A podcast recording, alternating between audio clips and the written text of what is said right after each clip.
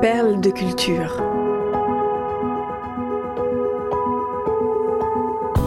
Découvrez comment les artistes trouvent l'inspiration dans leur propre vie pour créer des œuvres d'exception. Une série au cœur de la création, proposée par Cultura et racontée par David Abiker.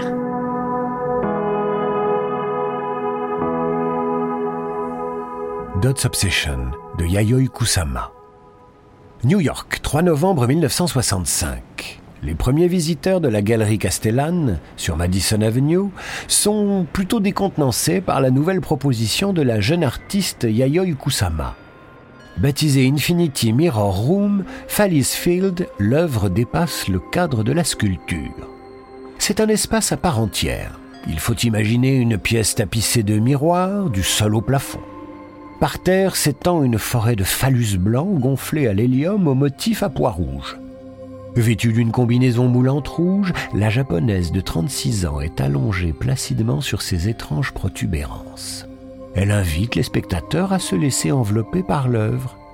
Dans sa création pour le moins troublante, Yayoi Kusama accumule deux thèmes. Un qui l'épouvante, le sexe, et un autre qui l'obsède, les poids. En reproduisant les formes des choses qui me terrifient, je suis capable de supprimer la peur, éclaire-t-elle. Je fais une pile de pénis en sculpture molle et je m'allonge parmi eux. Cela transforme la chose effrayante en quelque chose de drôle, d'amusant. Il faut remonter à son enfance pour comprendre les phobies créatrices de la princesse au petit pois. Yayoi Kusama naît le 22 mars 1929 à Matsumoto dans la préfecture de Nagano au Japon. Elle est la benjamine d'une fratrie de quatre enfants nés de l'union de Kamon et Shigeru Kusama.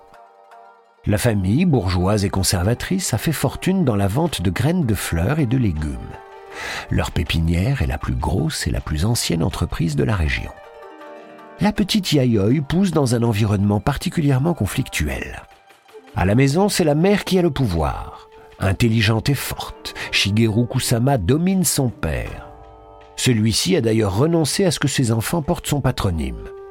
Comme il n'a aucun pouvoir au sein de son foyer, Kamon va voir ailleurs.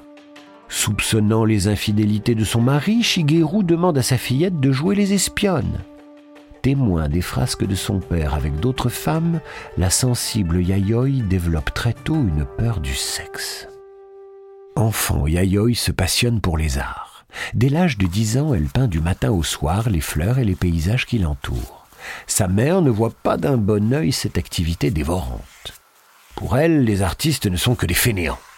Quand Yayoi dessine, la matrone s'approche sans faire de bruit derrière elle et lui arrache ses croquis des mains. Cette agressivité maternelle influencera la façon de travailler de l'artiste tout au long de sa vie. Yayoi Kusama griffonne de façon urgente et frénétique, dans la peur qu'on lui retire son ouvrage et qu'elle ne puisse le finir.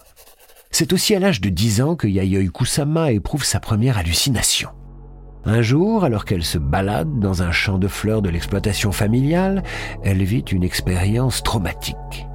Soudain, elle a le sentiment d'être envahie par les fleurs qui s'étendent à l'infini.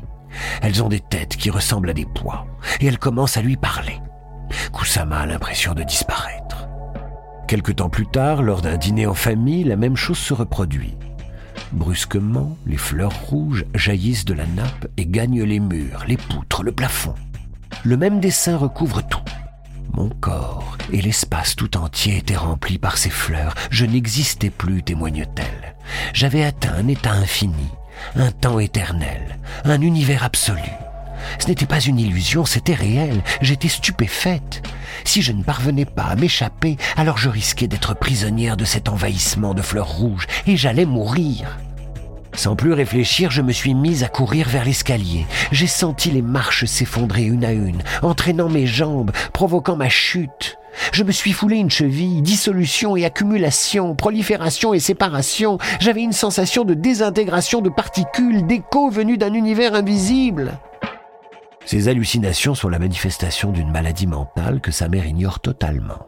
Elle pense que Yayoi lui dit des absurdités et n'hésite pas à la battre pour lui faire entendre raison. Une grande partie de l'œuvre de Yayoi Kusama consistera à tenter de recréer cet événement, la perte de son individualité au milieu d'un espace mouvant et en pleine expansion. Créer des œuvres d'art, écrire des nouvelles et des poèmes sont simplement des chemins différents que j'ai choisis dans ma recherche de la vérité, souligne-t-elle. Pour l'ex-enfant martyr, l'art est une thérapie. Les crises de dépersonnalisation intense qu'elle traverse, avec l'apparition de ces tâches et leur prolifération, génèrent une grande angoisse chez elle. Peu après sa vision psychédélique dans la salle à manger, elle commence à peindre des poids sur tous les supports qu'elle trouve, feuilles de papier, robes et même des citrouilles, et plus tard sur des corps nus. Son premier autoportrait est un pois rose sur fond noir bordé de petits pétales, tel une fleur sans tige. Ma vie est un poids parmi des milliers d'autres poids, répète-t-elle. Yayoi Kusama emploie le terme d'auto-oblitération pour parler de ce qu'elle éprouve, une façon de souligner son sentiment de disparition. En choisissant de reproduire des poids à grande échelle, elle cherche à échapper à ses visions. Mon travail consiste à transformer mes problèmes psychologiques en art, déclare-t-elle avec lucidité. Il y a une obsession, puis de cette obsession découle une accumulation. C'est ce principe qui est à la base de mon art. La maladie est une force créatrice. Elle aide à comprendre son esthétique.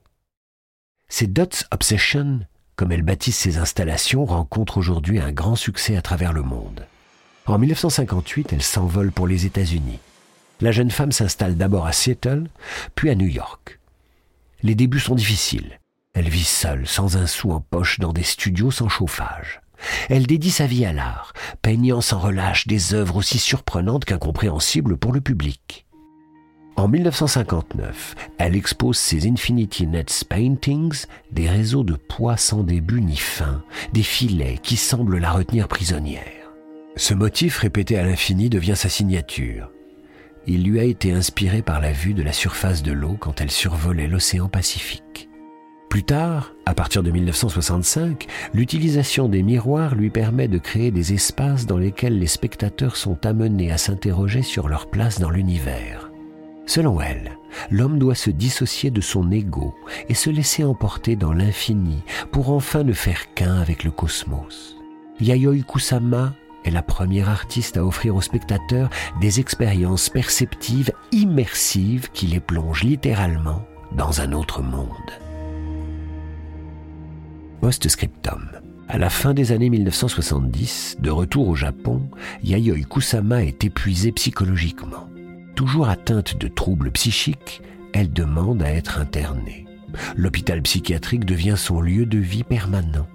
Un studio de création gigantesque, installé à deux pas, lui permet de répondre à toutes les sollicitations grâce à une importante armada d'assistants. Cette situation ne l'empêche pas de continuer à travailler. À 93 ans, Yayoi Kusama continue d'exposer à travers le monde.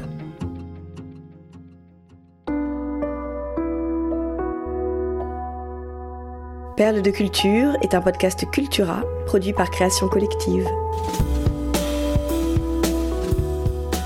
Texte de Julien Bordier, raconté par David Abiker. Rédaction en chef, Éric Leray. Curation, Frédéric Benaïm. Réalisation, Léo Gagnon. Générique, Alto Music. Naming et création graphique, St. John's.